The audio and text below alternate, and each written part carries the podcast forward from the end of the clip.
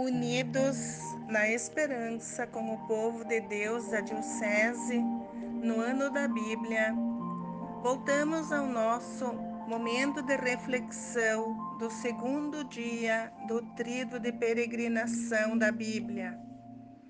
O tema hoje é A Palavra de Deus renova a esperança. Com alegria e esperança, Fiquemos atentos para escutar a palavra do Senhor. Leitura da carta aos Romanos. Irmãos, a constância leva a uma virtude provada, e a virtude provada desabrocha em esperança. E a esperança não decepciona, porque o amor de Deus foi derramado em nossos corações pelo Espírito Santo que nos foi dado. Palavra do Senhor. Paulo, no capítulo 5, em sua carta aos Romanos, fala da vitalidade e a justificação cristã.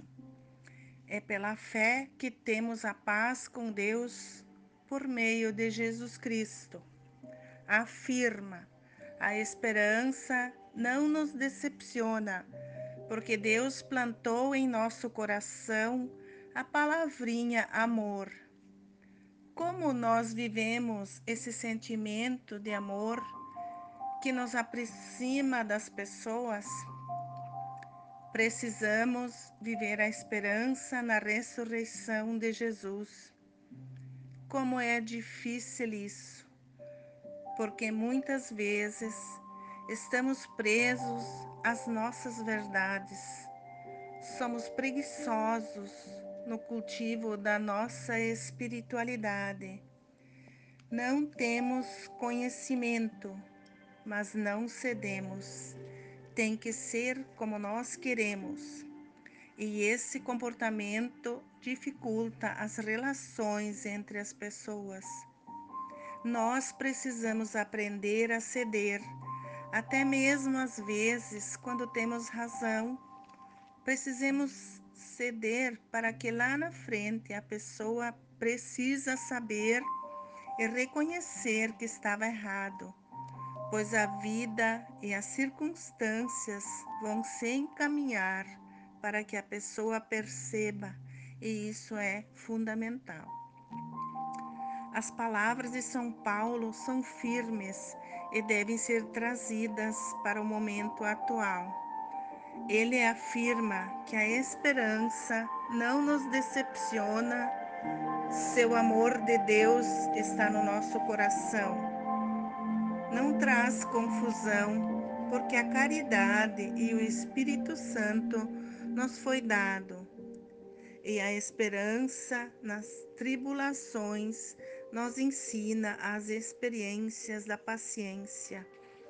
Nós precisamos criar vínculos no nosso meio com a nossa existência e perceber que Deus está sempre em nossa volta. Se manifesta em coisas reais presentes na natureza.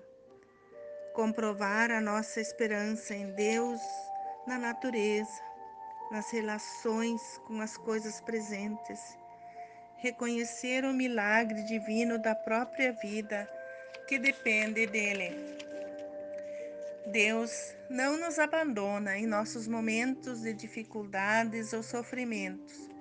Não podemos nos acomodar nos momentos de aflição, ter preguiça e justificar que fomos abandonados. Temos que nos motivar, buscar o Deus da esperança que nos fortalece. Precisamos buscar força na palavra de Deus, na Eucaristia e nas próprias pessoas. Às vezes encontramos pessoas que nos falam aquilo que encontramos na palavra de Deus e entendemos que é uma inspiração divina de alguém para dar alento e fortificar a nossa esperança. Às vezes somos surpreendidos na vida, pessoas das quais menos nós esperávamos, nos dão um tapa de luva, nos fazem refletir para aprimorar nosso discernimento. Vamos percebendo que as coisas não são tão complicadas, são difíceis às vezes, mas são as tribulações que vão nos amadurecendo, desenvolvendo a nossa resiliência, revestindo nossos hábitos que renovam a esperança. Que Jesus é a nossa grande esperança e é nele que precisamos nos apoiar todos os dias, buscar conhecer os seus ensinamentos aplicá-los em nossas atividades diárias e assim conquistaremos a força que renova a nossa esperança, traz a liberdade e a paz em nossos corações.